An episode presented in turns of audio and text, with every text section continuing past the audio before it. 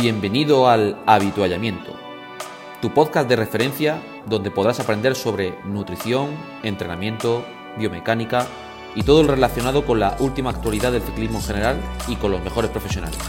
Entra y aprende.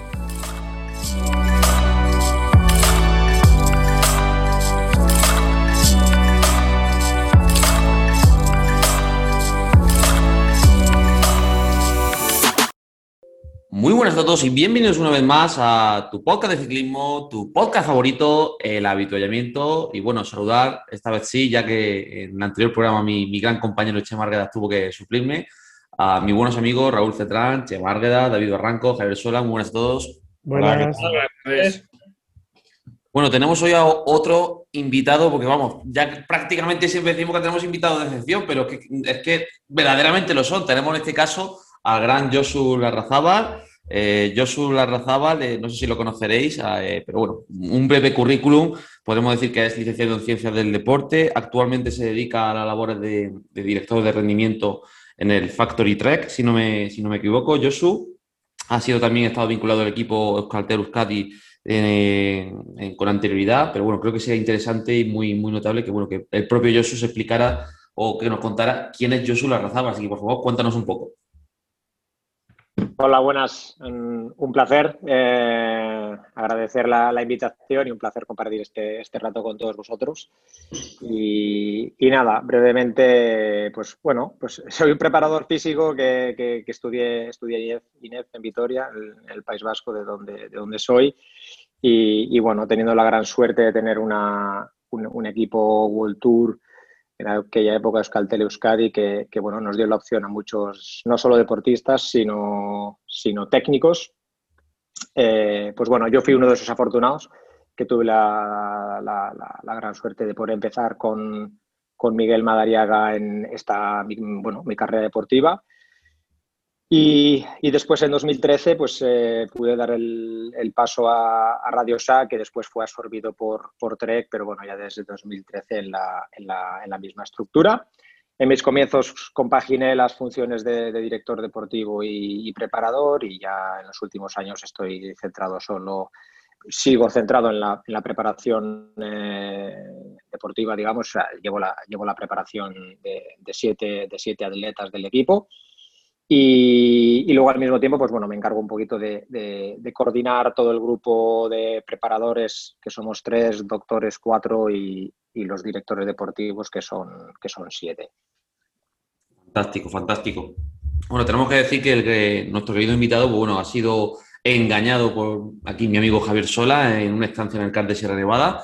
Y, y, bueno, no sé, antes lo hemos comentado un poquito, pero bueno, para dejarte un poquito ya más, más cerrado, el formato del podcast, en este caso, cuando tenemos a, invitados, pues bueno, cada uno de nosotros hacemos una serie de, preguntas, en este caso dos preguntas.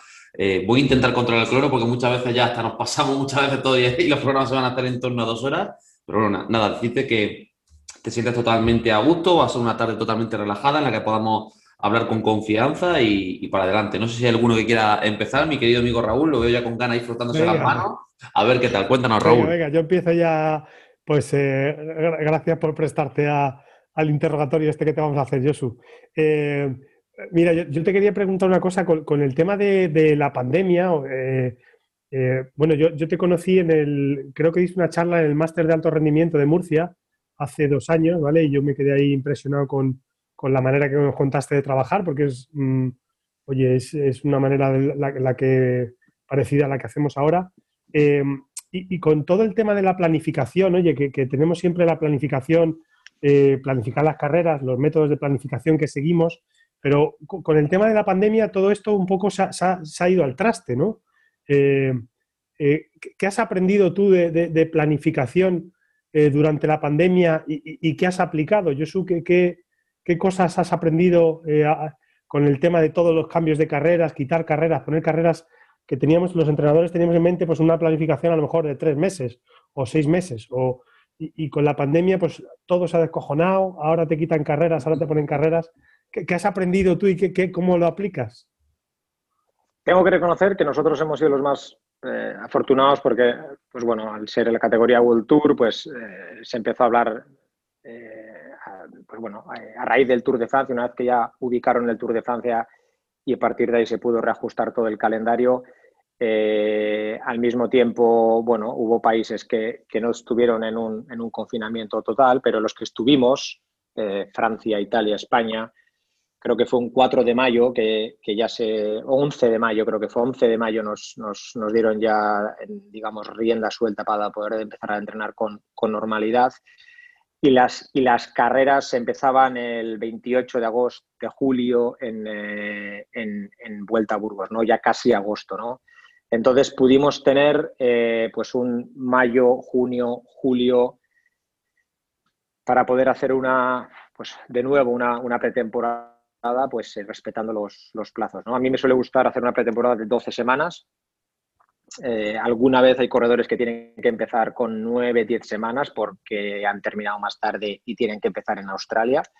Pero bueno, los que empiezan con 9-10 semanas nunca empiezan con carreras eh, demasiado exigentes o empiezan con otro tipo de, enfoque, ¿no? Entonces, en ese aspecto, mm, es reconocer que, lo tuvimos bastante, bastante fácil porque tuvimos los tres meses y una vez que se puso el calendario y se confirmó, está claro que ibas cumpliendo cada etapa con la incertidumbre de, quizá, de que quizás se retrasaba, pero al menos teníamos ya una referencia que era 28 de, julio y, al final se, se cumplió. Entonces, yo cuando en aquella época se comentó, no, no, es que no hemos tenido tiempo, ha sido complicado en ese aspecto, eh, habiéndolo gestionado bien, no creo que, o sea, tuvimos los tiempos, los tiempos necesarios que solemos utilizar habitualmente. ¿Qué aprendimos? Pues aprendimos, pues, una vez más, fue una confirmación de, cuánto importante es la, la cabeza, la parte mental, cuánto importante es la motivación y cuánto importante es tener un objetivo para estos atletas. ¿no? Para, todo, el mundo es importante tener un objetivo, pero para algunos de ellos, cuando se eliminaron las, carreras del, calendario, supuso un, estrés enorme, una, pues bueno, algunos se sintieron como, digamos, perdidos y algunos eh, tenían problemas para entrenarse. Hubo gente que estuvo semanas sin tocar la, sin tocar la bicicleta. Hubo otros que estaban en países que podían salir y que, aparte de competir, les gusta la bicicleta en sí y no solo unida a la competición, entonces aprovecharon a hacer eh, rutas súper largas que no pueden hacer habitualmente, pues estamos hablando de, 11, de 12 horas, eh, digamos, un poquito de lo que sería cicloturismo, ¿no? Eh, otros aprovecharon de hacer lo que era una, pretemporada, pues cuando combinamos pues con mountain bike, otro tipo de actividades, pues hubo, ahí vimos un poquito cómo cada uno gestionaba la, ese tipo de situación de, incertidumbre. Y, ahí es donde el preparador tiene que dar con la, tecla, ajustarse, ajustarse a eso y, y entender ¿no? que hay un corredor que quizá en cuatro semanas apenas va a tocar la bicicleta con toda la confusión que hubo todo, todo abril y hubo corredores que perdieron muchísima condición. En aquel momento, cuando veíamos que iban, yo, yo monitorizaba los, los, valores de carga, el, el, CTL, el Chronic Training Load de, cada corredor, eh, de ambos equipos, y íbamos viendo ¿no? cómo iban algunos perdiendo. Les dejamos, no les presionamos, dejamos que las cosas eh, pues bueno, pues discurrieran de, forma natural y, veías claramente el que, el que no entrenaba iba, iba cayendo la carga, pues aparentemente en aquel momento parecía drástico, hablabas con él y veías que mentalmente es que no estaba para entrenar, no tenía sentido hablar de entrenamiento, no tenía sentido de hablar de, una planilla, de un plan, de, respetar ciertas, ciertas cargas, porque no sabíamos a dónde íbamos, ¿no? Eh, después ya cuando nos dieron el calendario y, empezábamos en mayo, la verdad que, pues bueno, pues ya te digo, tuvimos todos los... Y hasta aquel que perdió más, eh, pues bueno, pues tuvo tiempo de, volver. En el equipo, el que más perdió, en nuestro caso, y resulta anecdótico, pero fue casualidad, fue así, el que más perdió fue Richie Porto. y, y después empezó las competiciones en agosto bien, competitivo, en las carreras de Francia, en, Tour de LAN, en, todas las que hicimos. Y, llegó, y llegó, bien al, llegó bien al Tour. Llegó muy fatigado a Dauphiné porque le hicimos competir todo, porque al final un corredor ya a partir de cierta edad necesitan competir más. Y todo salió, y todo salió bien.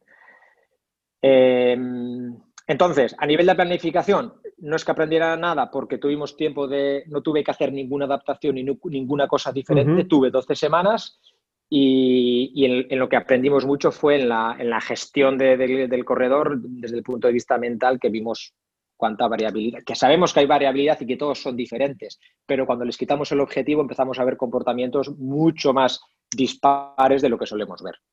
Curiosísimo ¿eh? lo de los objetivos, ¿eh? que la gente sin objetivos, la verdad que les tienes que poner, oye, mira, sube el VO2 Max al globero a, 60, eh, o, vete con tus amigos tal, o el profesional, tienes esta carrera aquí y tienes que hacer un top 30. Eh. pero si los objetivos es jodido, ¿eh? gestionar el entrenamiento, ¿eh? a mí nos pasa a todos, nos pasa a todos. Hay mucha gente este año que se le está yendo la pinza, ¿eh?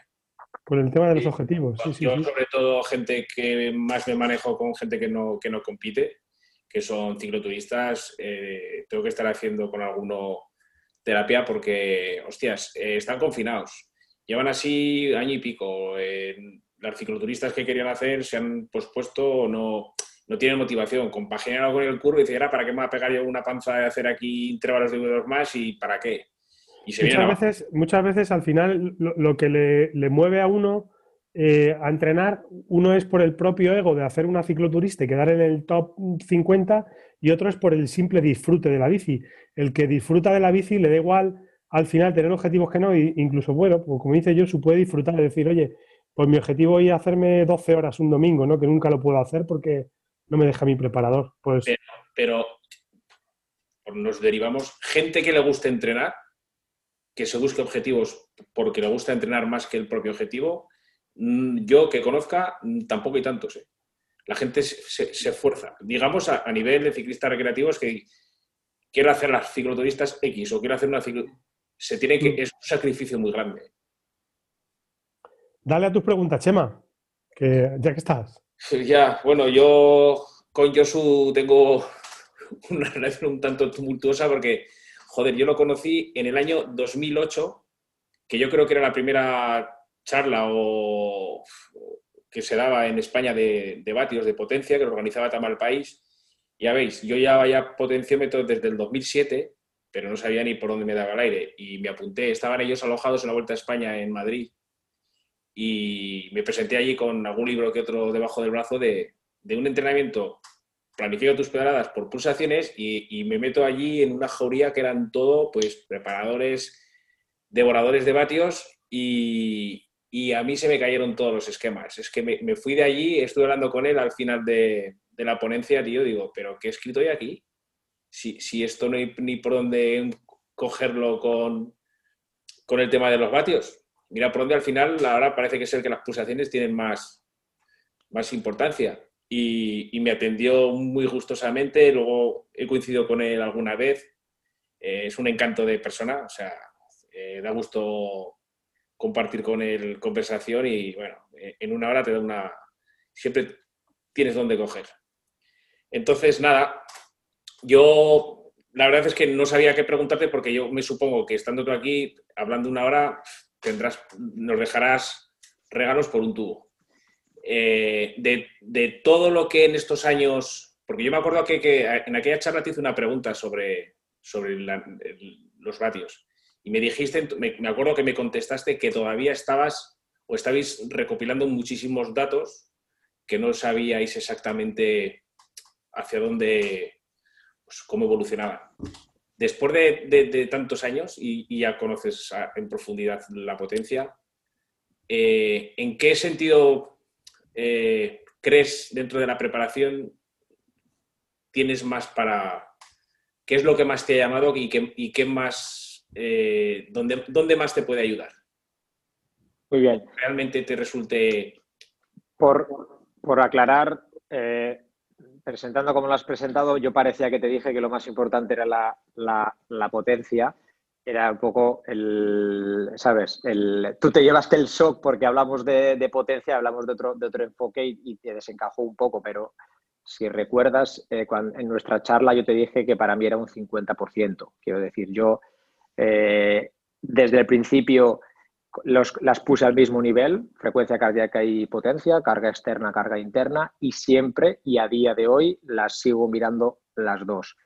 Eh, sigo mirando la relación eh, frecuencia cardíaca-potencia cada día para ver pues bueno, el, nivel, el nivel de fatiga o pues bueno, es un parámetro que,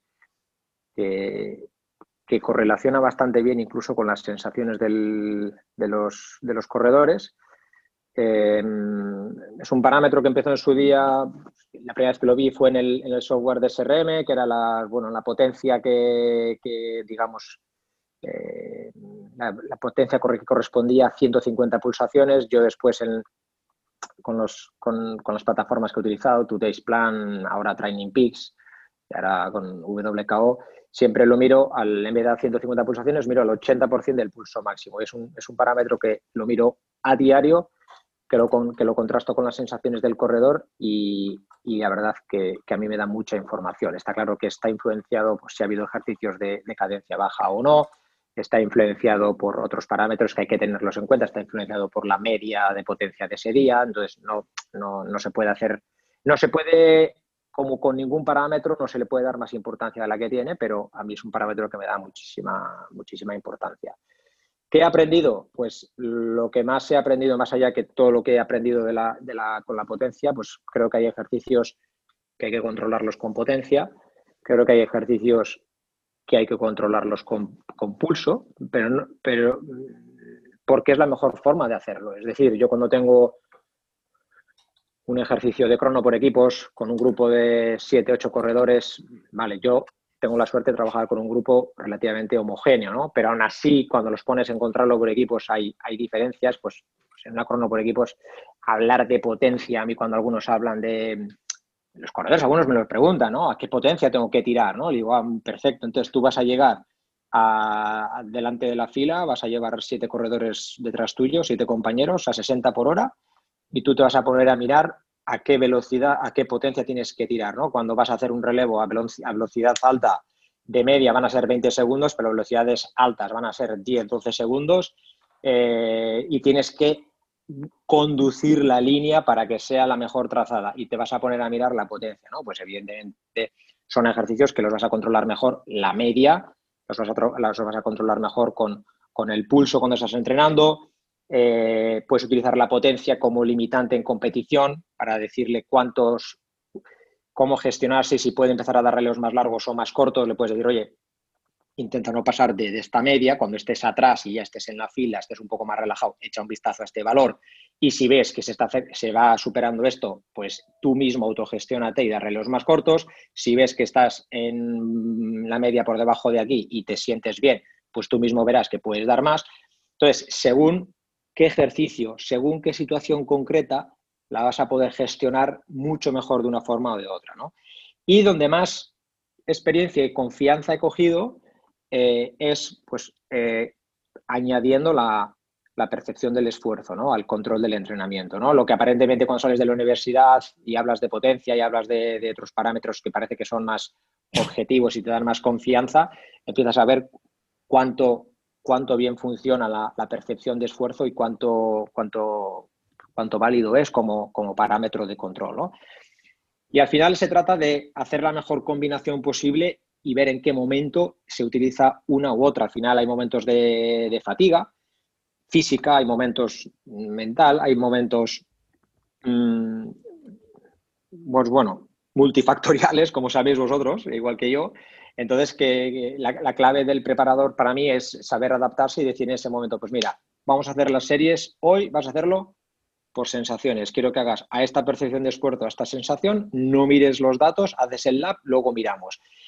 Y al, final, eh, pues eso, la, mayor conclusión, en cuanto más datos he tenido a mi disposición, cuanto más capacidad de analizar de datos he tenido a mi alcance, eh, he visto que al final, eh, pues bueno, que el entrenamiento siempre sigue teniendo esa parte de arte, que no lo podemos llevar todo a la métrica, al objetivizar, al medir todo, y que la interpretación que, el, yo soy mejor entrenador cuando estoy en Sierra Nevada con ellos observándoles que, cuando estoy en casa. En casa intento hacerlo todo a través de analizar el archivo y tener comunicación con él y ya es un nivel bueno porque lo haces a diario, pero cuando tú estás allí y lo ves, es, es otro nivel. En el ciclismo no podemos estar a diario con ellos como están en fútbol o en otros deportes, nos tenemos que adaptar a ello, pero tú mismo te das cuenta. Entonces, cuando te das cuenta de eso mismo, que de esa observación puedes hacer ajustes mejores o correcciones mejores, ahí es donde empiezas a, descubrir un poco eso, ¿no? Entonces,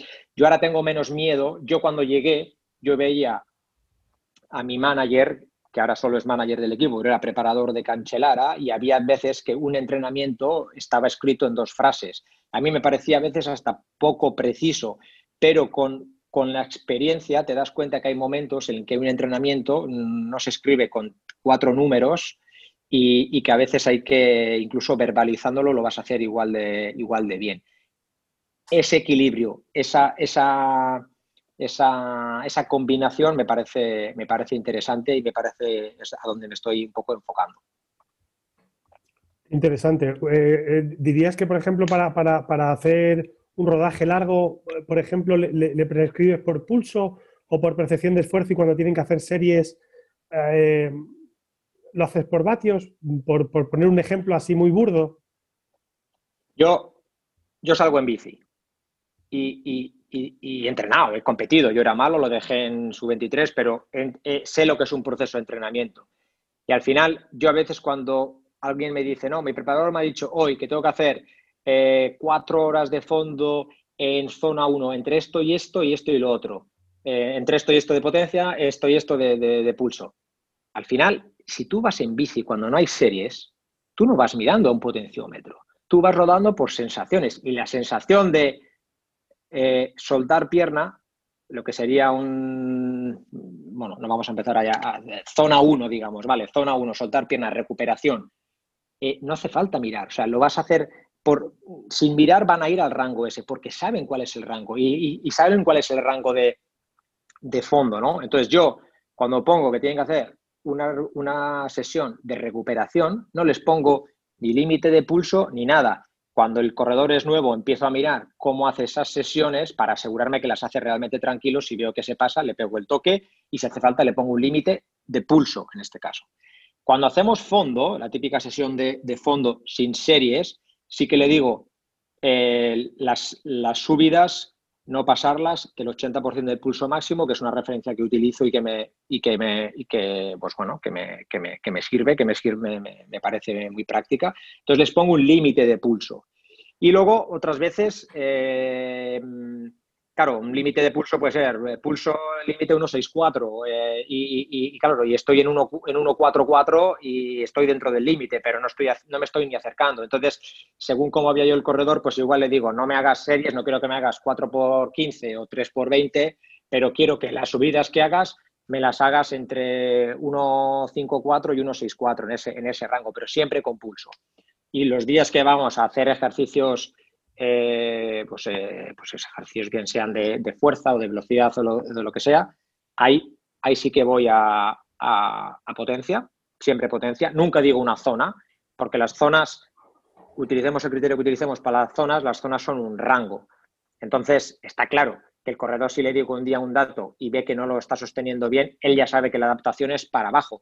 Pero yo prefiero darle una consigna precisa, 400 vatios, 380, los que, lo que sea, que no decirle una, una zona, porque, porque van a ser 30 vatios de rango que me va a cambiar completamente el ejercicio. Yo prefiero definírselo y que después él, él, haga el ajuste en base a esas sensaciones, pero yo le, le defino el... Y luego otra forma es una combinando ambas. Digo, 20 minutos de puerto, vas a subir a esta potencia hasta que alcances este pulso y cuando lo alcances vas a bajar 10 vatios y vas, a, y, vas a, y vas a continuar. Entonces, eh, siempre pueden estar, o, lo controlo con pulso, o lo controlo con vatios, o incluso puedo llegar a, combinarlo. Y a veces una cosa que me gusta es repetir en un 6x5, por ejemplo, eh, 3 mirando la potencia y 3 sin mirar, sin mirar nada. Mirando el pulso o la percepción de esfuerzo. A, percepción de esfuerzo. E intentar clavar el mismo, el mismo ritmo para pillar esa percepción del, del esfuerzo. Entonces, eh, y, te vas dando cuenta que, se puede trabajar al mismo nivel, de bien eh, además. Eh, abro comillas, porque sé que nos están escuchando muchos cicloturistas. Estamos hablando de gente de un nivel de la leche. O sea, sí, cuando habla de 400 vatios, 15 minutos, no, no, somos cualquiera. Claro. Yosu, ¿no? Que, al revés, tienes que estar siempre poniéndole puertas al campo porque si no, esto es un desmadre. Y, ves las gráficas de potencia y eso parece un sismógrafo enfurecido. Cuando eso te quiere decir que hay niveles y niveles, ¿eh? más que nada Cierro comillas. a, mí me flipa porque es que yo lo hablo muchas veces con Javi y lo que acabas de decir de las zonas, oye, eh, vamos a descortar una, botella de champán, ¿no, Javi? Para que la mm. gente ya sepa que lo de 3 por, 3 por 5 a zona 5, que, es un poco raro, ¿no? De ver. También es verdad que programas muchas veces y, dices, joder, si estoy trabajando en una zona superior, pero los que trabajamos con la, con la curva de potencia es que es lo, no, coincide. claro. que por aclarar por el tema de las zonas. Súper interesante, súper interesante. Javi, darle vosotros alguna, ¿no? Estamos aquí. Yo la pregunta así un poco más personal a Josué. ¿Qué, te hace eh, la vocación de hacerte preparador? O sea, ¿qué es lo que te, qué es lo que te motiva eso en suyo? Tú dices, quiero ser preparador de ciclistas. Pues mira, la, mm, eh, a ver, sí, yo empecé a competir con, ocho años, eh, entonces, pues bueno, siempre, siempre competición federada. Ya antes ya me, había, me habían llevado ya a pruebas, a cicloturistas de mountain bike, empecé con la mountain bike y después me pasé a la, carretera. Entonces, siempre ves que, pues bueno, que, es algo a lo que te quieres dedicar, ¿no? Yo sabía que el ciclismo era mi, bueno, mi pasión, eso lo tenía claro quizá por error, por una orientación, luego tuve suerte, pero no tuve la, orientación académica adecuada en el instituto, entonces eh, fui de los que pensé que como me gustaba el deporte tenía que estudiar INEF. Y casualmente eh, estudié INEF porque me gustaba el deporte y descubrí que, realmente era lo que yo quería pero me hubiera gustado que alguien me hubiera explicado que en el deporte también está la ingeniería, que en el deporte también hay periodismo deportivo, que en el deporte también hay otro tipo de, variantes. Pero en este caso fui, fui afortunado. ¿no? Sí, siempre fui en el, equipo cuando competía en cadetes, en juveniles, siempre era un poco el que, pues bueno, el que, el que participaba del grupo, el que, que me gustaba interpretar la carrera, el que me gustaba a veces dar órdenes quizá hasta más de la cuenta, o sea, un poquito marimandón, siempre ese perfil social lo tuve, ¿no? De, las dinámicas de grupo, de, integrarme en el grupo, de, sacar lo, mejor del grupo. Y eso al final fue lo que, pues, eh, me, hizo, digamos, sentirme cómodo en la, en la figura de, preparador, ¿no? Empecé por categorías inferiores y al final, pues bueno, es como otras cosas que puedes probar y quizás las dejas, pues yo fui probando y fui descubriendo que realmente era lo que, lo que, lo que me gustaba. ¿no? Entonces tuve, tuve suerte en ese aspecto, aunque no me, aunque no me aconsejaran bien en, el instituto. Yo creo que casi todos por ahí pasamos en esa, casi todos por esa etapa, ¿no? De ciclista medio malo a... a, preparador medio bueno, ¿no? Creo, que un preparador. Ciclistas frustrados, ¿no? Ciclistas frustrados, sí, sí, sí. Muy bien. No, sé si tenías alguna... Puedo lanzarle alguna pregunta. Yo, bueno, yo subo. Eh, nada, yo la primera vez que te vi, pues sabía quién eras, por supuesto, pero te estuve escuchando en los seminarios de la Ichulia. Y nada, me gustó mucho lo que hablaste. luego estuvimos comentando también cosillas y nada, enhorabuena por esa ponencia. Y nada, te quería preguntar que, qué diferencias has ido notando tú en estos años. O sea, me imagino que desde tu etapa primera en Euskaltel eh, hasta ahora que estás en Trek, ¿qué diferencias has ido notando en las estructuras? O sea, ¿qué hay más? más personas, más medios. No sé, yo muchas veces en, ciencia pensamos que, el limitante no tiene por qué ser siempre el, presupuesto ¿no? O, los medios técnicos, sino que muchas de las personas son casi más importantes. Entonces, no sé, ¿hacia dónde ha ido el avance en estos años que tú has estado ahí trabajando y has ido viviendo toda esta evolución? Sí, eso es, el avance. Bueno, agradezco agradezco tus, palabras, David. La verdad es que, pues bueno, te, había leído en algún trabajo y cuando, cuando me dijo John que habías escuchado la charla, la verdad es que me hizo, me hizo, me hizo ilusión.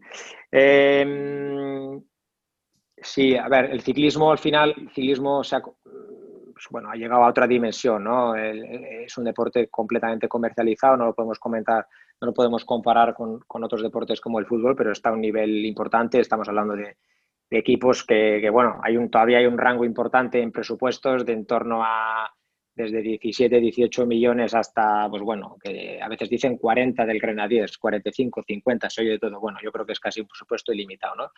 Sigue habiendo muchas diferencias, pero no cabe duda que todos los equipos, todas las estructuras se han profesionalizado muchísimo, los presupuestos se han aumentado y eso ha hecho que el personal eh, pues bueno, aumente considerablemente. Yo, yo en Euskaltel era el único preparador y en realidad no era preparado. Al final algunos, todos, muchos podemos ser preparadores, pero según el número de personas que tengas que seguir o, según qué tipo de trabajo hagas, pues serás un tipo de preparador u otro. ¿no? Yo en aquel momento empecé por ser, un ser preparador de dos, tres corredores y ser una especie de policía para los 27 restantes. ¿no? Entonces iba por detrás, intentaba ver lo que, lo que hacían, había muy poca cultura de, entrenamiento, de series, había mucha cultura de hacer muchas horas y, luego con la competición me voy poniendo, eh, etcétera, etcétera. Entonces empecé siendo muy poco del preparador que soy ahora y empecé siendo un policía, controlador, eh, empecé, pues bueno, eso es, eh, sembrando, ¿no? Y poco a poco, en mis seis años de Euskaltel, pues eh, me fui, eh, fui llevando la preparación cada vez de más corredores, me fui ganando la, confianza y el respeto de cada vez más corredores. Y, bueno, de ahí, en Euskaltel a lo máximo que llegamos, eh, pues, directores, un preparador, los doctores, y en mi último año tuvimos un psicólogo deportivo que creo que estuvo muy bien. Salto a una estructura donde hemos seguido creciendo, pero empezamos con dos preparadores, ahora estamos tres más un director deportivo que también lleva la preparación de, dos corredores porque tiene algo de formación en, preparación y con su experiencia pues eh, lo hace bien. Sigo teniendo algunos preparadores eh, externos, eh, en este caso son siete, siete, ocho, ocho este año, con las chicas también. Pero bueno, tenemos contacto con, ellos, etcétera, etcétera. Tenemos eh, nutricionista, tenemos psicólogo, eh, tenemos gente que se encarga de todo el tema de la, biomecánica, de los test del velódromo, de, son más bien ingenieros que vienen de fábrica y que lo, que lo hacen al final dispones de muchos más, de muchos más recursos, ¿no? Eh, pues, bueno, más presupuesto para concentraciones, que eso sí que es algo que ha aumentado exponencialmente el número de concentraciones que hacemos a lo largo del, año. Eh, ahora vas a Sierra Nevada y te encuentras allí con medio pelotón, el Teide está lleno de ciclistas, eh, Andorra cada vez más. Al final, el número de concentraciones que. Y eso, al final, todo eso es presupuesto.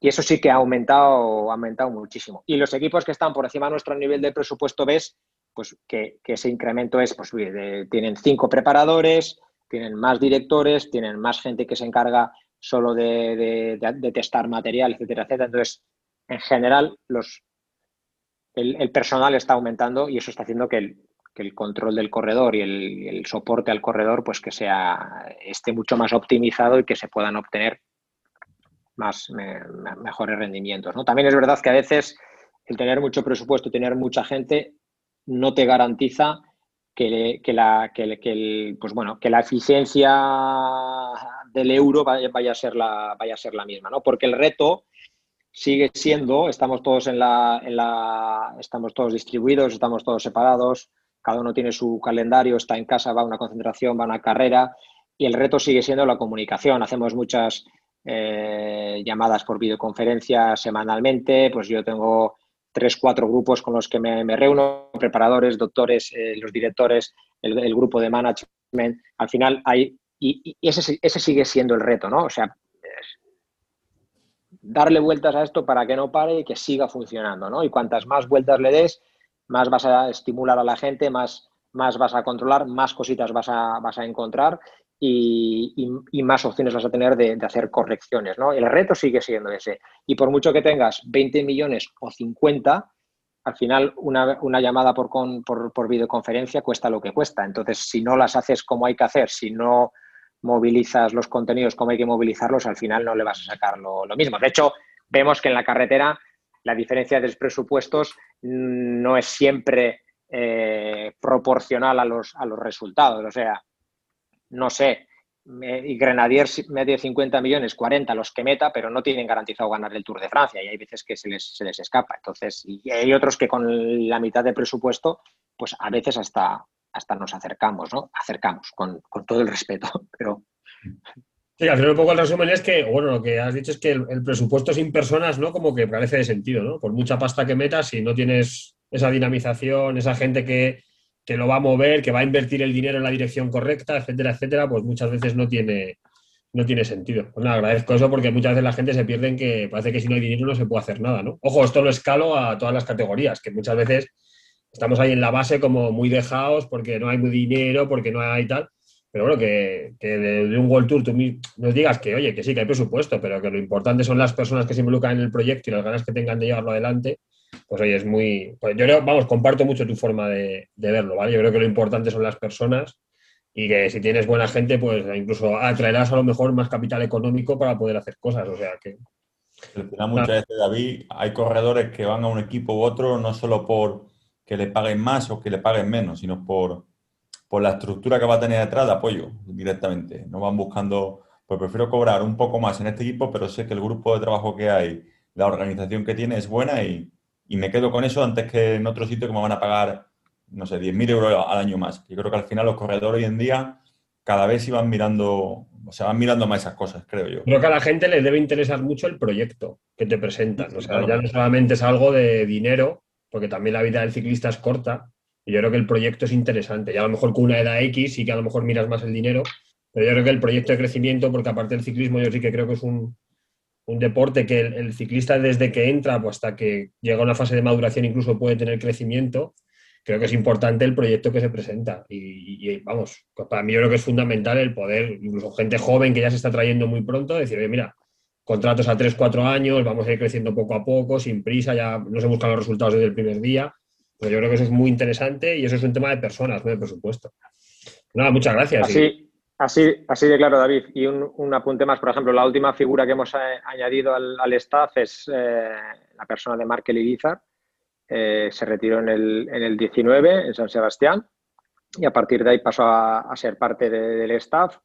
Hace carreras de, director, pero lleva toda la parte de, scouting, ¿no? Controla toda la, toda la base, eh, va seleccionando los, los chavales, los va contactando, porque al final a veces pues bueno, se ha basado la selección de la captación de talentos, se ha basado demasiado en números, en números de laboratorio, pero hay otro montón de parámetros pues que está la, pues, la gestión de, uno mismo, la, técnica, la, forma de, manejar la bicicleta en diferentes eh, situaciones. Hay gente que hace unos números, mm, una barbaridad de números, pero que no ir en el pelotón. Y a veces nosotros mismos, nosotros, no digo los World Tour, Trek mismo hemos cometido el error de, de, dejarnos llevar. Pues no teníamos gente que se podía dedicar a eso. Al final había que tomar la decisión relativamente rápido y nos basábamos en dos, tres datos. Ahora mismo el, proceso de selección de, los jóvenes pues es, mucho más completo.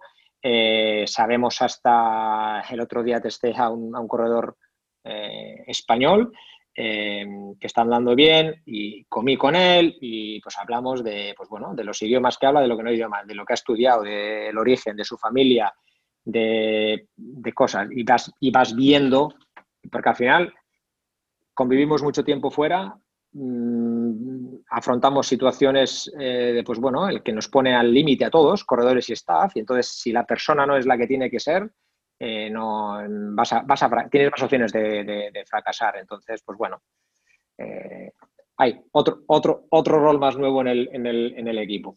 Yo, si me permites, y ya a todos, es que me, me la has puesto votando. O sea, yo la otra pregunta que tenía preparada era que de, lo, de todos los años de experiencia que tú llevas, ¿qué, ¿qué, crees que es lo que diferencia o sea, yo tengo claro que todos los que están ahí arriba son muy buenos, pero ¿qué, diferente, qué diferencia de, los muy buenos de los excelentes? ¿Cuál es ese? Me imagino que no habrá solo un parámetro. A lo mejor está esa parte también de, de hostia, pues cómo gestionan estas situaciones de estrés, etcétera, etcétera. Porque me entiendo que, todos los tuyos mueven más de 6 vatios kilo en 20 minutos. O sea, que eso están ahí porque sí. Pero, ¿dónde está esa diferencia? ¿En cómo gestionan la, repetitividad de los esfuerzos, el gasto energético tras X o cómo gestionar estas situaciones difíciles, no sé, ¿cuál es lo que tú crees que dices, hostia, esto cuando lo tiene alguien tiene ese punto diferenciador? La diferencia entre los muy buenos y los campeones para mí es mental.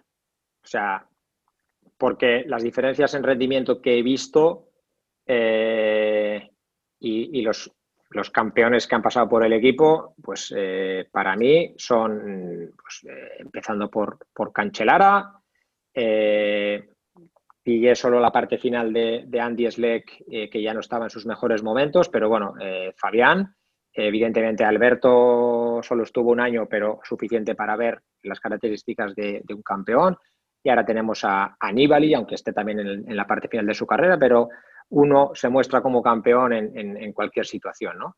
Al final te das cuenta que en los números, que son estratosféricos, pero digas, no es que sean, eh, no es que donde está la diferencia, donde marcan las diferencias a nivel, a nivel mental, ¿no? Cómo, cómo encajan una mala etapa o cómo, cuánto poco les afecta un mal día, por ejemplo, o un mal momento, o una mala sensación, ¿no? Hay corredores que son muy buenos, yo tengo un corredor que es excelente, pero no, es, no está a nivel de campeón, ¿no? Que pueda ser Pauke Molema.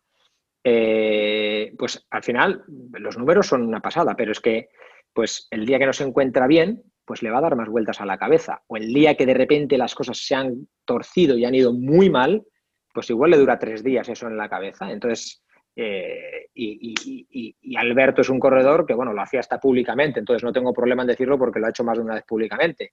Mm, acababa la etapa, le iba mal y en la entrevista post-etapa decía que al día siguiente iba a atacar, iba a seguir atacando y al día siguiente atacaba. Entonces, ahí es donde te das cuenta. Claro, estos que no le dan opción a darle dos vueltas a una mala sensación o a un mal momento, ya están poniendo, no sé cómo lo harán, porque no soy psicólogo y no he estado dentro y no les he hecho un cuestionario y no les he preguntado, pero empezarán a poner ya pues, pensamientos positivos o, se impondrán ellos mismos la acción que van a hacer al día siguiente y, no hacen, hacen caso omiso de todas las malas, de las malas sensaciones, pero claro. Tienen un nivel de autoconfianza en sí mismo que es por encima de, lo normal de mucha gente. Que hay gente que. Entonces. Con corredores muy buenos con unas inseguridades de, de, la leche. O sea, que ellos mismos no creen. O sea, el preparador, el, la pareja suya, lo que sea, creen más en ellos que ellos mismos. Y eso al final es su gran, su gran lastre muchas veces, creo yo. Entonces, eso, ese, ese automatismo que tienen les hace ser muy sólidos.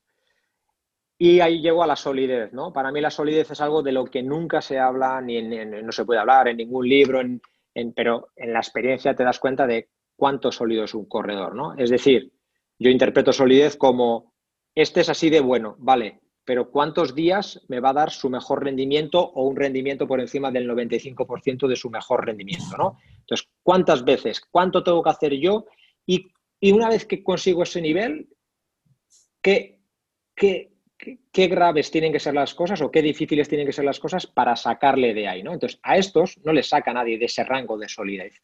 Entonces, cuanto más baja el nivel, sigues encontrando números muy buenos, pero gente muy poco sólida, que, que se tienen que poner todos los astros en fila para que dé el máximo. Y, y, de repente está en el máximo y una tontería le saca de ahí y para volver al máximo le hace falta dos semanas. Y dices, ostras, se te han ido dos semanas cuando estabas de condición perfecto y te has estado comiendo la cabeza dos semanas, ¿no? Entonces, em, lo que más he visto, lo que, lo que más, eh, sobre lo que más he reflexionado es esa solidez, ¿no? cada uno mantiene su solidez de una forma diferente, unos porque son duros, unos porque son... Y, eso es un, es, un tema para psicólogos, no es un tema para mí, y entonces tampoco quiero pero, sí que es un tema que lo, se observa claramente y, reflexiona sobre, sobre, sobre ello, ¿no? Mm, como dice Javier, al final algunos, decir, una, la autoconfianza es otro parámetro que influye en la, en la solidez. Hay otros que no tienen una confianza muy alta, pero que consiguen ser sólidos. ¿Por qué? Porque son, no, son, no tienen confianza, pero son tozudos, ¿no? Se superan a sí mismos, superan sus propios miedos cada día, ¿no? Y dices, joder, tío, pero en vez de estar machacándote todo el día, superarte a ti mismo, eh, siempre sales a entrenar con dudas de, jo, igual no lo puedo hacer, joder, pues ostras, lo he hecho mejor de lo que esperaba, joder, no te sirve esto para aprender, a los, dos días, a los dos días estás con la misma. Entonces hay gente con poca autoconfianza, pero con una, no sé si es tozudez o superación, dices, ostras, poca confianza, pero mucha superación, no sé, pero algunos consiguen eh, suplirlo, ¿no? Eh, yo, si te acuerdas solidez. en el CAR de, de quién podía ganar el Tour, todo el mundo estaba ya como que si Pogachar, y yo decía, Pogachar es brutal, pero yo decía, Roglic, cuidado, que eso es... muy cabezón. ¿eh? es un martillo pilón, que le ha demostrado que, que, tiene, o sea, le han pasado cosas que cualquier otro desaparece tres meses del mapa. De me meto en la cueva y no salgo, ¿no? Lo que le pasó en el Tour, lo que le pasó en París-Niza. y el tío a donde va vuelve a aparecer, o sea, cada, cada vez más fuerte, ¿no? Y tú dices, joder, este tiene que tener una cabeza que, que aparte de los números que tenga, que serán brutales, es la cabeza que tiene la que le hace estar ahí en todos lados, siempre. Yo tengo ahí bastante... Es el ejemplo perfecto. Amistades con el esquí y es que trabajan mucho el plano psicológico. O sea, es que esta gente se la está jugando en cada momento. O sea, se quedan apoyados sobre el filo de una navaja a 120 por hora. Entonces, temas de autoconfianza, de seguridad, de no sé qué, o sea, invierte muchísimo en, todo eso. Yo un día, con un preparador físico francés, que es amigo bueno, de un compañero mío, de Jaime Gil, decía una de las cosas con los esquiadores, con el tema este de autoconfianza, decía, en un desayuno por la mañana nunca se pregunta cómo estamos. Dice, ya se pregunta después de la primera bajada. Dice, porque como empecemos, yo es que no he dormido bien, yo es que he tenido problemas, yo es que, dice, ya la hemos liado. Dice, ya está toda la mesa contaminada y el entrenamiento no va a salir nada. entonces, lo mejor es, cuando hacemos la primera bajada, al que vean mal, ¿qué ha pasado? Y al que vean bien, venga, seguimos. O sea que esa frase se me ha quedado grabada. En los desayunos nunca se pregunta cómo estamos. Ya luego, después de un ratito. Es así, es así. Bueno, pues ya he acabado, yo ya he hecho los deberes, os toca a vosotros. Javi, que tú no has dicho nada. Ah, bueno, Javi, venga, dale, dale. ¿Cómo es tu día a día? O sea, ¿cuántas horas dedicas al trabajo a Prox? Ya, buena pregunta. Yo ya más o menos sé la respuesta eh, que he visto allí en Sierra Nevada, pero, antes de, de, un poco el, cómo es el día a día del preparador de un equipo World Tour, ¿no? De, de cuántas horas está dedicado a comunicación con deportistas, teléfono, analizar entrenos. Pues, pues igual que, una periodización del, ciclista, pues con, momentos pico y momentos, momentos valle que tienes que aprovechar para, para cargar las pilas. ¿no? Ahora me encuentro en un momento valle en el sentido de que pues, eh, tengo a dos corredores míos en el Giro, uno está lesionado, eh, otro está en el momento de descanso y empieza a entrenar la semana que viene. Entonces, cuando coincide que los tienes en un momento, solo tengo a uno a eso ahora con, una planilla entrenando día a día que le estoy mirando los, los, archivos cada día. ¿no? Los demás están en una fase y los que empiezan a entrenar después del descanso, los primeros 3-4 días hacen horas sin, sin ejercicios. Y al mismo tiempo mi acuerdo con ellos es desintoxicarnos un poco unos de, unos de otros, ¿no? Al mismo tiempo, ahora llega el Giro, ya llevo dos días analizando la crono de, mañana, actualizando previsión del tiempo, eh, pues bueno, al final, quiera que no, eh, la competición siempre te, absorbe un poco, un poco más, ¿no?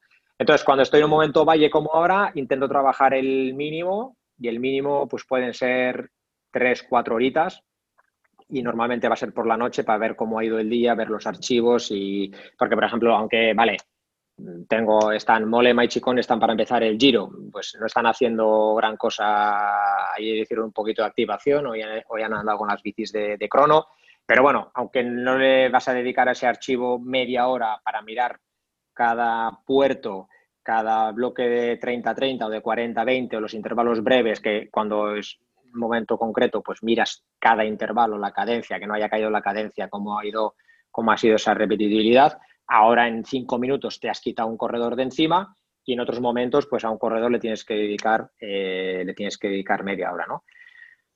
Y hay, hay jornadas de, sí, hay jornadas de, de 15, 16 horas, eh, pero bueno, algo bueno que he hecho ha sido, me acuerdo que Bañuelos en el máster de alto rendimiento nos decía que, nuestra gestión tenía que ser eh, igual, igual trabajando con deportistas de alto rendimiento que nosotros teníamos que gestionar a nosotros mismos también como deportistas de alto rendimiento, entonces teníamos que tener, eh, pues bueno, cuidar nuestro tiempo y cuidar nuestras necesidades, ¿no? Y algo que sí he hecho bien los últimos dos años, llega un momento que, aunque haya trabajo pendiente, cierro el ordenador y hago ejercicio, 45 minutos, una hora, lo que, lo que ¿Montas en bici? No más.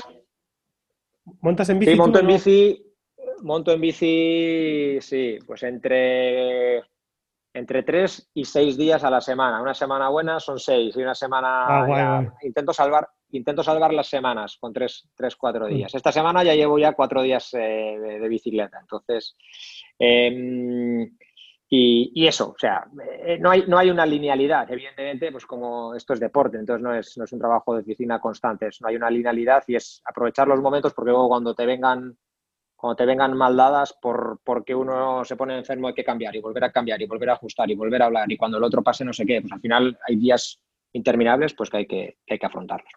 Muy bueno. Yo, otra pregunta que yo quería hacerte, Josu, es de, bueno, de todos estos años de experiencia que has tenido tanto en Euskaltel como en, como en Trek, ¿cuál me podrías decir tú que es el corredor que tú digas, que yo el corredor que más me ha llamado la atención, pero ya sea por esos detalles mentales que me han gustado mucho o por, o por datos, lo que quieras transmitirnos, eh, ¿cuál sería que, que diga, es que yo este tío cuando lo conocí, dije, esto no se me va a ir en la vida? Cuéntanos un poco. Sin duda, Fabián, Fabián contador, etcétera, claro, te lo pongo un poco en bandeja, pero a lo mejor no dices otro que no es Cancelara o, o contador, etcétera. Sin duda, sin duda Fabián Cancelara. También en, ese aspecto hay que tener en cuenta que lo que te va a impactar un corredor depende de, tu experiencia anterior. Entonces, eh, evidentemente en Euskaltel me impactó Samuel Sánchez. Eh, cuando llegué a Trek me encontré con, con Fabián, ¿no? como en aquel momento su preparador, que es nuestro manager, ya asumió las, funciones de manager, no podía eh, ir con él a todas las concentraciones, entonces yo tuve la gran suerte, yo entré por la puerta grande, ¿no? Llegué al equipo y tenía que ir a las, concentraciones tenía que ir a las concentraciones con, Fabián, ¿no? Tenía que ir a Mallorca con él una semana, tenía que ir a, a Suiza a su casa otra semana para hacerle trasmoto, entonces, para mí eso fue como, aparte fue un, máster acelerado, eh, pues bueno, pues poder, poder conocer a un, campeón de ese, de ese, calibre de cerca, desde dentro, pues eso evidentemente me, me, marcó y no ha habido una experiencia. Al final Alberto llegó al equipo con su, con su preparador, con su gente de confianza, estuvo solo un año, entonces pues bueno, yo, eh, yo he tenido otras funciones en el equipo, entonces no tuve que seguir el día a día de Alberto, nunca, nunca trabajé con él, entonces, quiero decir, en ese aspecto me impactó, Alberto me impactó en carrera, o sea, el, ver a un, a, un, a un, campeón en la Vuelta a España del 17, pues que de 21 etapas creo que atacó 15 etapas y las otras 6 eran de, eran de sprint, aquello fue, aquello fue una auténtica locura, entonces él, él me impactó más en ese tipo de, en ese tipo de carreras, en ese tipo de situaciones, por ejemplo, que, que Fabián era un corredor diferente, entonces no, no vivía eso, ¿no? Pero si tengo que elegir uno, evidentemente es, es, Fabián, sin haber sido yo preparador de él. Eso me, parece importante subrayarlo porque no me gusta, o sea, decir, crear confusión en ese tipo de cosas. Yo nunca he llevado la preparación de Fabián, pero por circunstancias me ha tocado eh, echar una mano y estar, y estar, muy, y estar muy cerca. Y luego de los que yo he llevado la, preparación, digamos, eh, del día a día, eh, pues evidentemente los, mejores corredores con los que pude trabajar y conseguido mayores objetivos han sido Molema y, y Richie Por, aunque han sido solo dos años, la verdad es que han sido muy intensos y ha sido una gran, ha sido una gran, una gran experiencia, la verdad. Muy bueno. Y luego, bueno, otra preguntilla que, que bueno, ya la comentó un poquito Raúl, pero que siempre nos preguntan a nosotros muchas veces, en plan, bueno, la base, ¿cómo la hacemos? ¿Por frecuencia cardíaca? ¿La hacemos por potencia? Eh, ¿Cuál es tu opinión al respecto? ¿Qué, enfoque le darías tú a, un ciclista profesional en este caso? Eh, ¿qué, utilizarías? ¿Qué, indicador o indicadores utilizarías? Para mí la base, eh, por ejemplo, ahora que estamos trabajando ya intensidad porque estamos en periodo de competiciones, al final, un día de fondo sin ejercicios, pues voy a utilizar la frecuencia cardíaca como, digamos, un, límite eh, para no superarlo. Y como os decía antes, si según qué tipo de recorrido, claro, hay unos que viven en zonas montañosas y sabes que les gusta subir los puertos y van a estar siempre cerca del límite. Hay otros que no. Entonces tienes que decirles, oye, pues intenta estar en este rango de 15, de 10, 15 pulsaciones cuando hayas, cuando hagas, eh, cuando hagas subidas. Pero en la pretemporada, digamos como periodo de, propiamente dicho, de base, em, pues trabajo mucho eh, al 80% del pulso máximo. ¿Por qué el 80%? Pues porque por pura observación, eh, la media de pulso más alta en duraciones largas de hasta 4 o 5 horas que he visto es del 80% de país. sí. De ahí, normalmente no sube más. Eso es. Entonces, sí, tenemos que estar preparados para competir durante cuatro o cinco horas, que luego ya sé que se consigue esa media con un montón de variabilidades diferentes. Pero de base, base, base, la resistencia que tengo que tener es, tengo que ser capaz de, sostener un esfuerzo eh, de esas características. Entonces lo que hago es eh, trabajar muchísimo ese rango. Con, tengo, pues bueno, ya son desde 2013 mucha, mucho, muchos tests realizados. El protocolo que hacemos es son tres subidas de 15-20 minutos al, 80% del pulso, vemos cómo cae la, potencia. Entonces tengo eh, muchos datos de, ese, test y veo que el corredor, pues cuáles son los valores mínimos y cuáles son los valores máximos que obtiene en esos rangos. Cuando veo en pretemporada eh, que en noviembre, dos semanas de, adaptación, empezamos con el gimnasio, rodar sin ejercicios, la tercera semana ya empiezo con series al 80%. Pues Empezó por 10 minutos, voy, vamos progresando. Empiezas por 20 minutos en total, vas progresando hasta una hora, incluso con escaladores que preparan el Giro de Italia o, una gran vuelta en general, puedes hacer hasta hora y media de, ese tipo de, rango, ¿no? Eh, entonces, trabajo mucho y cuando ya veo que ha obtenido sus mejores valores en ese rango, pues empezamos ya a trabajar un poco, eh, vamos, eh, lo que comúnmente conocemos como, como umbral, pero que yo empiezo por la potencia de 40 minutos y vamos moviéndonos hacia la potencia de 30, la potencia de, 20. En, esos, en esos 40 vatios, digamos. Y... el 80% del pulso máximo, eh, eh, es, eso es un poco por encima del, VT1, el LT1, el primer umbral, ¿no? ¿O, no? Eh, justo ahí por debajo. David dice que no. no a ver, o sea, yo te digo, bueno, que, que tú está muy por debajo de. Vamos, yo creo que está muy por debajo.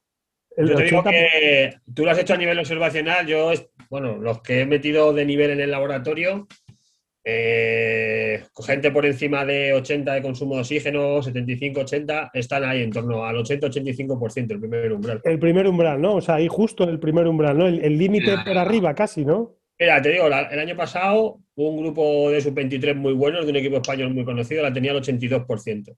Y son sub-23. O sea que los profesionales. pero escúchame, del pulso máximo. Del pulso máximo. Sí. Vale, pues el, el VT1, ¿no? El VT1. Ojo, esto la gente tiene que cogerlo con pinzas. Ojo, que sí, sí, sí. sí, que son, pro. Y el 80% del VT1 es, sweet spot. Yo, estoy, vamos, yo me, estás me, estoy asustando para El 80% del pulso corto a inyección ya, o sea que entonces... es que pensar que una, es una persona que tenga 190 de pulso es como ir a 156, 160 casi. estamos, estamos, aquí todos con la calculadora ahora, Josu. un tío que tiene... A ver, mira, a ver, no, pero es hay que hacer esa apreciación. Estos son rangos que sirven solo, yo solo puedo decir lo que sirven solo para corredores eh, World Tour. Claro, es yo, después de años, después de años, con los chicos, ponemos en marcha el equipo de las chicas, primera concentración en diciembre, yo hago el mismo test. Y vimos que, no correspondía, que la, que la percepción de esfuerzo no correspondía. Entonces, el equipo, el test de las chicas lo hemos adaptado al 85% del, del pulso. Claro, yo luego, test que tengo de laboratorio de MAPEI, porque colaboramos con MAPEI, pues evidentemente luego miro, ¿no? Y la verdad es que en muchos corredores, como decía David, coincide. Al final, yo no, sí, me podría, no, no me baso en, en eh, digamos, eh, fisiológicos para medir. ¿Por qué? Porque relativizo bastante eh, que el umbral, el VT1 esté en el 80, 81, 82, son 3-4 pulsaciones, entreno 3-4 horas, hay fatiga y todo eso empieza, todo eso empieza a, fluctuar. Entonces, a veces yo cuando algunos se vuelven locos para encontrar el, el FTP, pues yo no pierdo el tiempo en buscar el FTP, porque si yo sé que su mejor potencia de 40 es esta, la de 30 es esta, la de 20 es esta, y sé que esas potencias las va a ir mejorando muy poquito a poco, eh, aunque me la mejore 5 vatios uno de esos datos, o incluso 10, un corredor joven que todavía no tiene sus mejores datos y que lo empiezas a poner un poco al límite, por ejemplo, pues como Tiberi, que es un chaval que ha hecho un año amateur nada más y ya ha pasado al World Tour, pues evidentemente sus números, cada carrera que va, sus mejores, sus números van mejorando, ¿no? Pues evidentemente con él, pues el ajuste es mayor, pero con un corredor ya veterano eh, que lleva años en el World Tour, esos valores apenas cambian. Entonces, ya, pero en diciembre no mueve lo mismo. En diciembre, si está fresco y ha entrenado 3-4 semanas, seguramente no esté lejos de su mejor test de 20 minutos. Lo que cambia va a ser los kilojulios, el trabajo que va a ser capaz de acumular antes de empezar a perder esos, esos, esos datos. ¿no? Entonces, mi filosofía es un poco, es un poco esa, o sea, totalmente basado en, o sea, totalmente empírico, basado en, la observación, en lo práctico, y que cada vez que llega alguien de un laboratorio y me hace un, tipo de test, ahora tengo gente que está muy de, de forma, de, forma, de, eh, de moda el test de insight, eh, utilizándolo como lo utilicen, al final empiezas a contrastar y, al final vas viendo que todos de, por diferentes caminos eh, eh, llegamos, al mismo llegamos al punto. Mm. Hoy me, al mismo... hoy me he pasado yo soy con una corredora que entreno que está ve la palabra test y ya automáticamente el cable se le cruza. O sea, y no le pongo test porque sé que no le, sea, porque no le agrada realmente, le, provoca mucho estrés. Sí, claro, lo que pasa... Eh, hoy, se ha metido un fuga en Semana Valenciana que se ha salido de pito a morir y, claro, como tiene el equipo patrocinio de Training Peaks, tiene la cuenta premium y dice, bueno, ya no te hace falta... Ya no te hace falta el test, ¿no? No hace falta hacer ningún test, ¿no? De, de nada, ¿sabes? Y, Mira, yo... Manda ahí como yo soy, digamos... Para, para, para, un rato. Y al final, creo que te hablaba, con los datos que manejaba yo de entrenos y de las tres carreras que han hecho hasta ahora, que ha corrido ella, más o menos estaba todo ahí casi modelado. O sea, no, no, tienes que hacer nada ahí específico ni, ni someterle ese estrés adicional. Yo, yo soy ciclista recreacional y el pulso, mi pulso medio normal en una sesión casi normal es el 75% del pulso máximo. O sea, yo o, empujo al 85, 80 y pico por, por encima del 85% del, del, pulso máximo o no me muevo del sitio.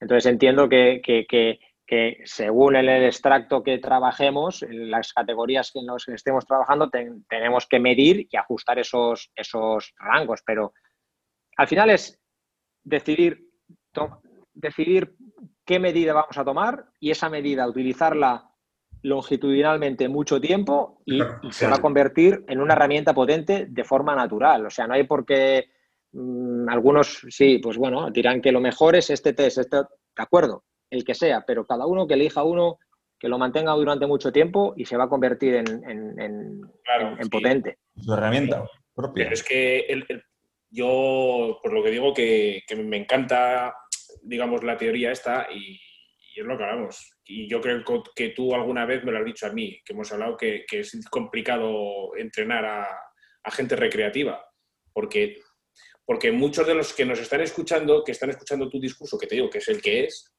lo quieren darle la vuelta para ver cómo yo ahora, porque es así. Ahora, ¿Cómo lo hago yo y me lo, aplico a mí mismo? Claro, depende mucho del perfil, que normalmente el perfil del cicloturista a nivel cardiovascular, pues fíjate tú.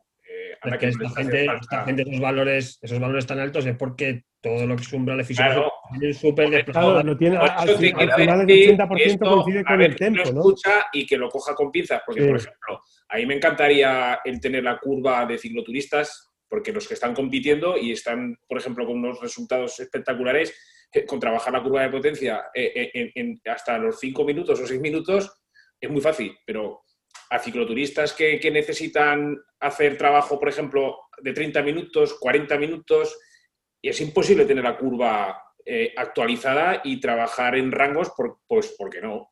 Porque no tienen ahora que están confinados la, la, mitad de ellos, otros viven en, en Castilla. Entrenan en rodillo, claro. Entonces, hostias, eh, a mí me preocupa esto, ¿no? no me preocupa esto, me preocupa lo que están escuchando algunos, ¿eh? que no lo quieran luego ¿Sabes lo que te quiero decir? lo estamos diciendo. Yo sé de lo que estoy hablando, ¿eh? Ojito, que sé lo que... de acuerdo con que la gente coge luego, luego lo que quiere, pero totalmente. Eso, es, pero que, vamos, me parece perfecto. Y al fin y al cabo, eh, el, planifica, eh, la, dichosa base, tantas el último mes, es lo que hablaba contigo, Raúl, con el VT1. Más se vende. Es 75-80% de la frecuencia cardíaca máxima. Y mucha gente cuando llegaba ahí explotaba ya. Porque trabajar esos rangos no te regalan absolutamente nada. Y sin embargo, forma parte de la base. Duele las patas, duele las patas. Así es. Yo, mira, yo te voy a hacer la, última pregunta. Eh, a, ver, qué, eh, qué opinas tú de esto. ¿Cómo mides tú el rendimiento o, el éxito de de un ciclista cuyo objetivo no es ser el líder o, ganar, ¿vale? No, no te estoy hablando de Richie Port, de Cancelara, de Bauke Mollema. O sea, el, cuando vas al Giro son, son siete corredores, ¿no? Los que van, ¿no? El, ocho. ocho, perdona. El, éxito del corredor número seis del equipo, del, o del número siete o del número ocho, ¿cómo evalúas tú el éxito de, ese corredor? ¿Qué, es, qué, es, qué es para ti que, que, el número ocho o el número siete del equipo del Giro eh, tenga éxito eh, en, el Giro? Bueno, las tareas eh, es un poco más tema de los, de los directores, pero bueno, dentro del equipo las tareas están muy, muy definidas y muy, y muy claras, ¿no? Entonces vas a tener gente que, va a tener que subir botes y, pues, por ejemplo, dentro de subir botes está el número de veces que subas, que subas botellines, botes, o el momento en los que los subas, ¿no? Entonces vas a tener corredores que son capaces de no solo subirte botes hasta 50 de meta cuando todavía no han arrancado para ir a por la fuga y acabar y de repente tienes un corredor que a 20 de meta, cuando va el pelotón estirado y va a una velocidad, te llama uno al coche y dices, ¿quién estará llamando ahora al coche? Y ahí te viene el artista que te pide todavía una ronda más de botes y que te sube botes a 20 de meta cuando el pelotón va a 60, ¿no? Pues en el rol del que hace botes, pues ahí está claro que según los momentos tú dices, ostras, lo que ha hecho. Nosotros luego los directores hacen cada día una, una, una valoración y, al final se va sabiendo, ¿no? Qué corredores de los que no. Este cuando sube botes lo sube, lo sube cuando el grupo va a 50 por hora, o, ¿sabes? Eh, el gregario de mm, el gregario pues, que tiene que tirar en un puerto, pues evidentemente, pues, pues, pues mira, me ha tirado hasta cuando estaban, me ha tirado o ha aguantado, porque todavía igual no le tocaba tirar o estábamos ahí esperando, pues eh, cuando quedan 40, cuando quedan 30, cuando quedan 25, cuando quedan 20, entonces dices, ostras, este es un gregario de los de cuando quedan 15 o cuando quedan 10 o cuando quedan los que sean. Eh, y, así, y así sucesivamente, ¿no? Es, bastante fácil eh, cuantificar. Luego, por ejemplo, las fugas. Las fugas hay corredores muy buenos, pero que les cuesta coger las fugas, porque de salida no les cuesta, no, no la ven, no son técnicamente buenos, porque la fuga primero antes de, de cogerla hay que ser capaz de mantener una posición buena mm, delantera en el pelotón eso supone pelear la posición, un poquito, hay que ser un poquito bueno técnicamente y luego hay que ver el momento, ¿no? Entonces dices, joder, este corredor es muy bueno, pero no las pilla, no las ve. Otro dices, joder, no es tan bueno, pero es que las pilla. Entonces, al final son, son un poco pues, eh, estándares que están ahí bastante, bastante definidos y que, es, y que es muy fácil, ¿no? Y luego ya llega un momento que cada corredor va cogiendo un, un rol, va cogiendo un, un nivel, digamos, rol y nivel al mismo tiempo y, es muy fácil de, detectar cuando dices, jo, este corredor normalmente era nuestro tercer corredor en las etapas de montaña, pero es que está para ser el segundo o algún día darle la opción de que sea el, primero y, así vas, vas es, bastante fácil, es bastante fácil de cuantificar. Y luego a todo eso le damos un valor y hay una valoración numérica de cada corredor, de cada carrera y, de toda la, y de toda la temporada. Y al corredor al acabar la carrera se le dice, bueno, el director le tiene que mandar el mensaje, dice, mira, el voto que te he dado, hacemos una escala de 0 a 5, te doy un 3,25 o 3,5 por esto, por esto y por esto. a veces se define, oye, tu objetivo para esta vuelta es eh, coger una fuga, hacer esto o hacer lo otro. Y pues es, bastante, es relativamente fácil cuantificar lo que se ha conseguido y lo que no. Muy bien, muy bien, muy interesante. Pues nada. Estamos, estamos flipando todos, porque e, es curioso, ¿eh? Como, como, ¿Y esa, puntuación la, la, en otros equipos o es un modelo, porque parece como un modelo como muy americano, ¿no? De Trek y eso, o lo habéis impuesto vosotros o... es que, yo, entiendo que todas estas valoraciones me suena mucho a, oye, que me parece muy bien, ¿eh? O sea, el cuantificarlo todo, ¿no? Es ese tipo de... Lo has, lo has detectado al vuelo, eso es 100% de Trek. Nosotros, eh, cuando se habló de empezar a cuantificar todo esto. Evidentemente nosotros estamos más acostumbrados a la escala de 0 a 10, pero para ellos en, fábrica es todo es de 0 a 5. Entonces, muchas de las cosas que implementamos en el equipo vienen de, porque al final la fábrica no solo es sponsor, son dueños.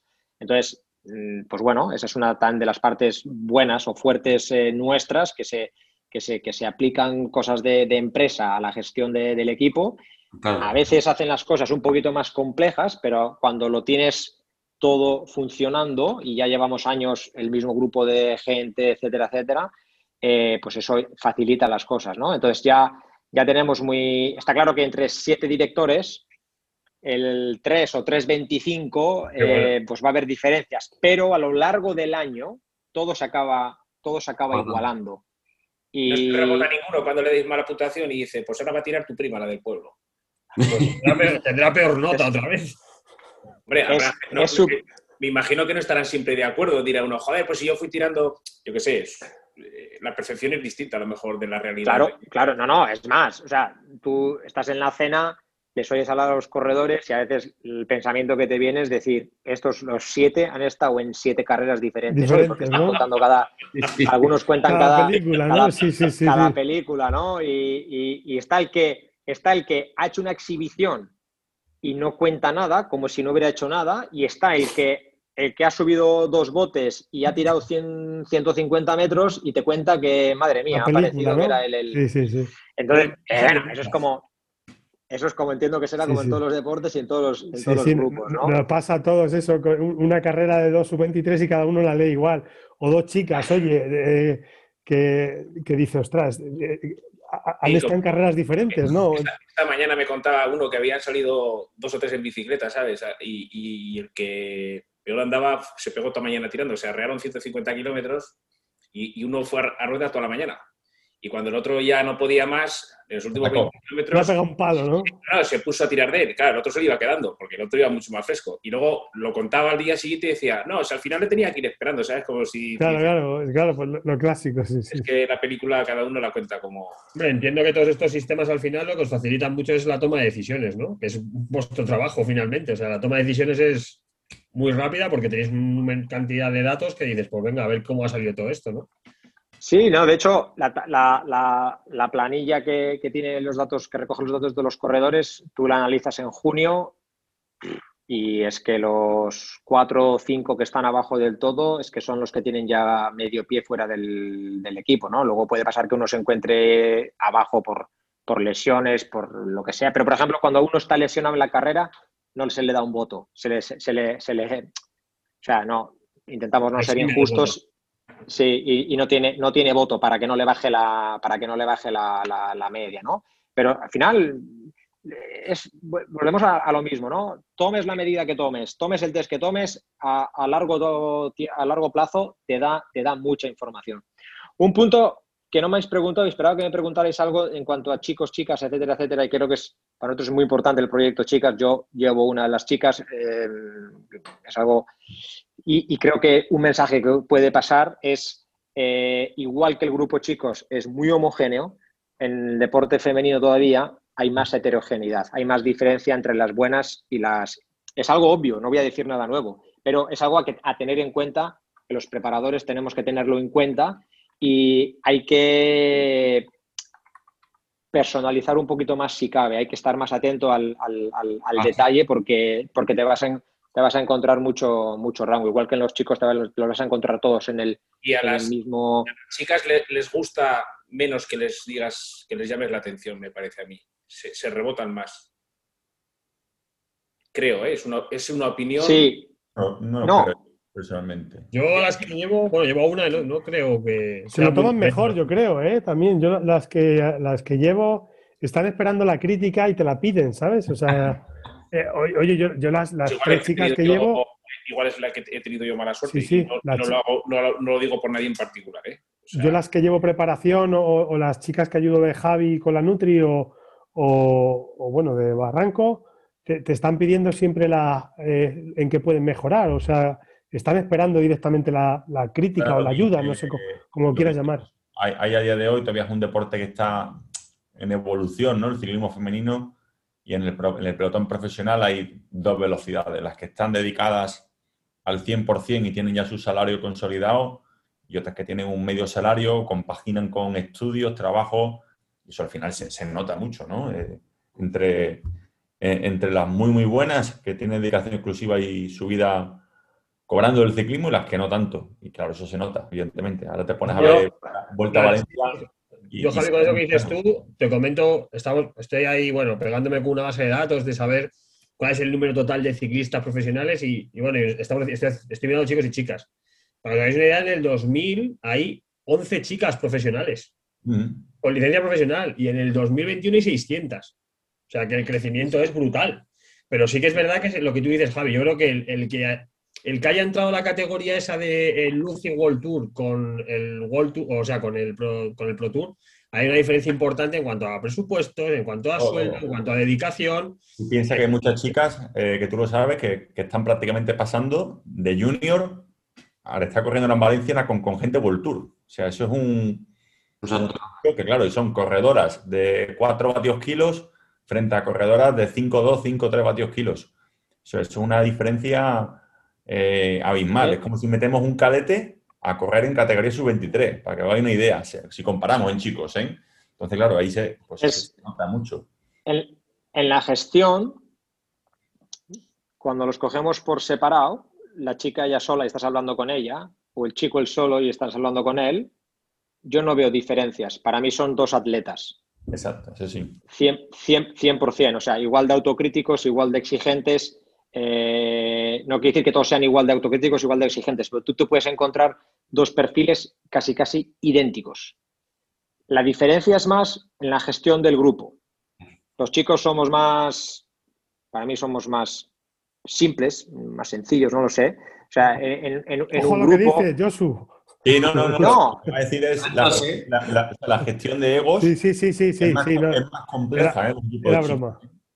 En- entonces, eh, o sea, y lo puedo decir por, por experiencia, o sea, tú el mismo comentario que en un grupo de chicos le puedes criticar a uno que ha hecho una o que ha hecho una bajada mala y te puedes hasta casi casi, no te digo reír, ¿no? Pero casi casi pues bromear con el tema y tal y cual y se va a tomar eso como una pues como unas risas para todos y hasta el mismo implicado pues se lo va a tomar bien, pues la misma chica que se lo puedes decir a ella y le puedes criticar y ser muy crítico y ella va a decir, joder, es verdad, no sé qué, no sé cuántos, dicho en grupo, dicho en grupo va a generar una respuesta diferente. Entonces son, es muy interesante porque hemos tenido que aprender mucho. En- en- nosotros hemos intentado aplicar lo mismo que hacemos con los chicos con las No, chicas. no vale. Y, y evidentemente el 90% vale, pero las, los detalles, la forma de aplicarlo, la forma de comunicar, al final ahí, ahí hay, que, hay, que, hay que aplicar y es, y es muy, y es muy interesante. Son, son, son, son dos formas diferentes de hacerlo para conseguir lo, lo mismo, pero hay que, hay que adaptarse y hay que sacar el,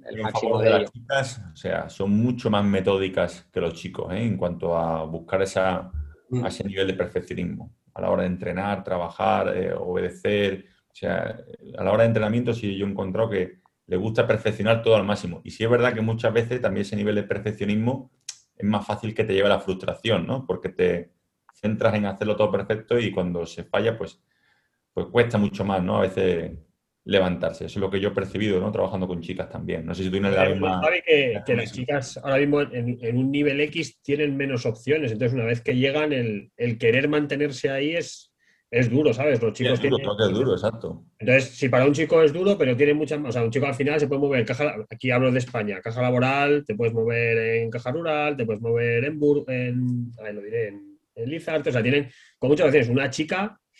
Hostia, se quedan ahí un poco que una vez que llegas a un estatus, mantenerse cuesta mucho. Entonces, puede ser que ese nivel de exigencia también venga por eso. Al final, y los Claro, equipos claro. más pequeños, 11, 12, 10. Los chicos son equipos de 30. O sea, es que el, el- el presupuesto es menor, menos plazas. Más mucho más. menos corredoras, menos calendario, Eso es. menos oportunidades, pues, pues se, se nota todo. Menos presupuesto. Todo Una cosa- yo, estoy- yo, yo lo veo más por ahí, por, porque por, por hacer una comparativa con otros deportes, tú vas a Sierra Nevada y te encuentras con atletas de, de- de todas las modalidades y te das cuenta que a veces los que menos recurso tienen dependen de una beca, etcétera, etcétera, que digamos que se la juegan ver- verdaderamente y lo llevan todo mucho más al límite. Y los ciclistas, pues que tienen otra estabilidad, eh, al final la, su situación es más estable, pues como dice David, ¿no? Hay más opciones, ¿no? Entonces, eso eso se, se transmite. Claro, tú te encuentras ciclistas que lo llevan todo al límite porque saben que se van a pelear con los mejores y lo tienen que llevar al límite. Pero la generalidad es que tienen otra estabilidad. Y, y te encuentras gente pues, que comete más errores en ese aspecto porque confía en que, ah, si todo va a ir bien, si esto, y si no, tengo tiempo de reacción. Y, y- y- y las chicas vienen de estar totalmente desamparadas, muchas, y, y han llegado a estructuras en las que se les está dando apoyo, se encuentran con, con preparadores como, como, como tú, y al final cogen y dicen, joder, le quiero sacar el máximo a esto, porque lo valoran muchísimo. Y los chicos, algunos ya lo dan, lo dan por supuesto. Y al final ahí está un poco. Sí, está claro, hay diferencia. Yo, yo que sigo el calendario de chicas, ¿por qué Lucinda Brand no está caminando ahora en la temporada de carretera, después de la temporada que ha hecho de ciclocross? Pues eh, la verdad es que ha hecho las clásicas bastante bien. La Lieja la hizo muy bien. Eh, no le ha lucido tanto. La verdad es que ella no tiene problema en ponerse a disposición de las, de las compañeras y teniendo a Elisa Logan Borgini en el estado de forma que estaba, se, vamos, se, pues, se, puso a, se ha puesto a disposición desde, desde el principio. ¿no? La temporada de ciclocross ha sido más, aunque acabó ganando el Mundial, más difícil de lo que parecía porque la empezó ya muy fuerte después de un año 2020 muy malo y se le hizo hasta casi un poquito larga. De hecho, las, las- las carreras anteriores al Mundial, eh, Alvarado, Alvarado ya se le, se le ponía a la altura, ¿no? Y entonces llegó al Mundial como que después del Mundial con el maillot tuvo que alargar dos semanas más para pasear el maillot eh, un poquito tal y al final acabó completamente eh, exhausta, ¿no? Eh, entonces, pues cuanto más exhausta terminas, el, el descanso pues más, más, te, más te hace falta y, y yo creo que también al mismo tiempo más, más pierdes. Pero la verdad que la percepción del equipo está siendo muy buena porque está trabajando, está trabajando muy bien en las carreras porque no tiene problema. No va de yo espera que yo soy la campeona del mundo de ciclocross, tengo que.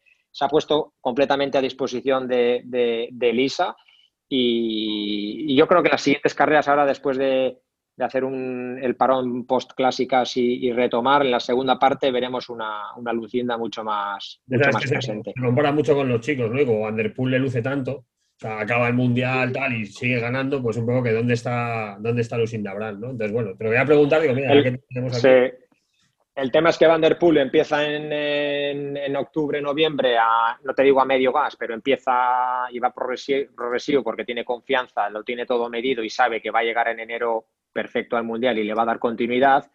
Y, y Lucinda, por, por las circunstancias del año pasado, empezó ya a tope y de ganar relativamente fácil las carreras a principio de temporada, llegó al Mundial que ya se le amontonaba, se le amontonaba el trabajo. Entonces, las dinámicas la- han sido completamente, completamente diferentes. Muy bueno. Bien. Pues nada, no sé si seguir preguntando, ¿eh? yo me he apuntado cosas aquí de la charla. Sí, o sea, no, aquí hay, que- hay que, hay que hacer una- un, otro episodio, ¿eh? Dentro de... Aquí tenemos, uno- tenemos unos cuantos que tienen que venir otra vez, ¿eh? Si me permites, una última es con el tema de la altura, y es, ¿cuántas concentraciones hacéis al año y cuánto tiempo? Porque esto ahora mismo sigue estando que si dos semanas, que si tres semanas, que si tres al año, que si dos al año.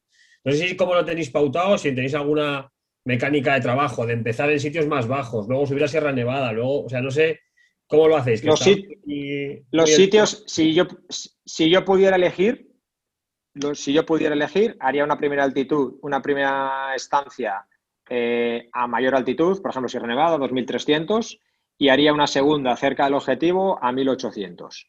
Pero al final las decisiones de dónde va uno son relacionadas a la logística, al tiempo, a, por ejemplo, yo ahora tengo los corredores que están en Mónaco, pues van a Isola, a Isola 2000, que está a 100 kilómetros, tienen la familia relativamente cerca, la familia les puedes ver, están cerca de casa y no tienes sensación de estar concentrados. Entonces, al final, para mí es más importante la parte mental y logística a la hora de seleccionar el sitio, más que decir, no, es que ahora tenemos que ir a 1800. Eh, duración. A mí lo que más me ha funcionado son estancias de 15 días. Entonces, para preparar un Tour de Francia serían 15 días antes de Dauphiné y otros 15 días entre Dauphiné y, y Tour de Francia. Pero, por ejemplo, en esa es muy importante que la familia esté con ellos, porque si no, si haces Dauphiné 15 días y ya empalmas con el Tour, que son 19 días entre Dauphiné y Tour, llega un momento que mentalmente en el- a mitad de Tour eh, no quieres saber de la bicicleta.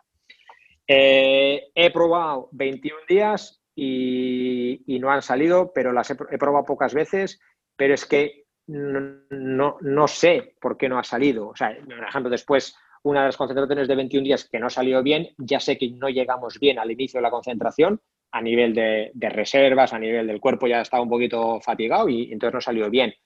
Pero más allá de, de que sea más o menos efectivo, lo que tengo clarísimo es que tres semanas en el Teide mentalmente me pesaron hasta, hasta a mí.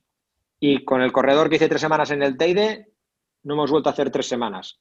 15 días, 15 días y, y bloques de 15 días. Entonces, eh, antes de las competiciones de abril, hacemos solo una de 15 días. Pero, por ejemplo, para el Tour de Francia hacemos dos, antes de Dauphiné y después de Dauphiné. Tenemos un corredor como Jasper Stuyven y, y Eduard Teuns que se, tiran siempre mayo entero, un mes en, el Teide. Se tiran un mes, se van medio, son los dos amigos, a veces se llevan a, las mujeres. Pues bueno, vale, en ese contexto semi-vacacional puedes estar un mes. Te puedes ir a Liviño, a Liviño te vas en, un italiano, se va a Liviño en verano, se va con la familia, se va con los niños. Es una ciudad donde, un pueblo mm, donde hay mucha vida, donde es, muy veraniego, pues encaja. Entonces, si mentalmente lo puedes tolerar bien, sin que te cueste un gran esfuerzo, pues cuanto más largo, mejor. Pero la realidad es que cuando te se va el corredor el solo con tres o cuatro compañeros, todo lo que sea más de dos semanas, yo empecé, vi a los noruegos en Sierra Nevada en mi primera concentración antes de País Vasco con Molema. Les vi llegar. No, vamos a estar cinco semanas. Bueno, bien, vale, perfecto. He vuelto a ir tres semanas después para preparar con un corredor el, Giro de Italia. Y el entrenador, el entrenador tenía, tenía unas ojeras que, el hombre, estaba muerto. O sea, daba pena verlo, daba pena verlo. Y eso que no tenía que entrenar él. imagínate los chavales que tenían que entrenar. Entonces, pues no sé qué resultados obtendrán. Ahora veremos los resultados. Igual arrasan, arrasan con todo, pero está claro que, que tres semanas se empieza a acercar a un reto mental. Entonces requiere de otro componente social relacionado a la familia, relacionado a los amigos, relacionado a, una sensación de vacaciones, porque si no, no hay quien tolere eso. Bueno, pues yo ya me callo. Ya llevamos mucho hablando y que Oye, oye te, encomendamos para otras, para una, segunda, un segundo episodio, ¿vale? Después del verano, Josu, si te apetece. Muy ¿eh? bien, muy bien. Cuando, cuando queráis y tenga algo diferente que contar, porque mi rollo es el que tengo, o sea, no tengo más. podemos seguir aquí escuchándote otra hora, encantados. Yo quería, Gabri, si me permites, darle las gracias a eh, un amigo, Lucas Zawaski, que nos ha hecho unos logos, ¿vale? Eh, para ponerlos de fondo de pantalla, que la gente no lo hemos podido poner, disculpa. se nos queja mucho del fondo de pantalla. Le damos las gracias, los probaremos y para el próximo capítulo lo tendremos. Y oye, yo por mi parte, Josu, yo encantado, estoy aquí tomando notas, estoy haciendo ya un chart del 80% del pulso máximo, a ver a qué potencia es, para verlo todos los días y, nada, cuando lo tenga, bueno, si tienes alguno nos lo pasas y si no, se lo pasaremos a la gente del, del grupo de Facebook. Eso es. Pues bueno, pues con esto ya despedimos este episodio. Episodio ya 26, puede ser, chico, 25. 25. Así que nada, agradecerte muchísimo la asistencia, Josu. Eh, ya sabéis, como ha comentado mi compañero Raúl, que tenéis el grupo de Facebook Podcast El Avituallamiento, nuestro correo electrónico también podcastelhabituallamiento.com y aparte también el canal de Telegram, como insistimos tantas veces en todos los programas. Así que nada, un placer haberte tenido por aquí, Josu. Un gran abrazo a todos y nos vemos en el próximo episodio. Hasta luego. Muchas gracias.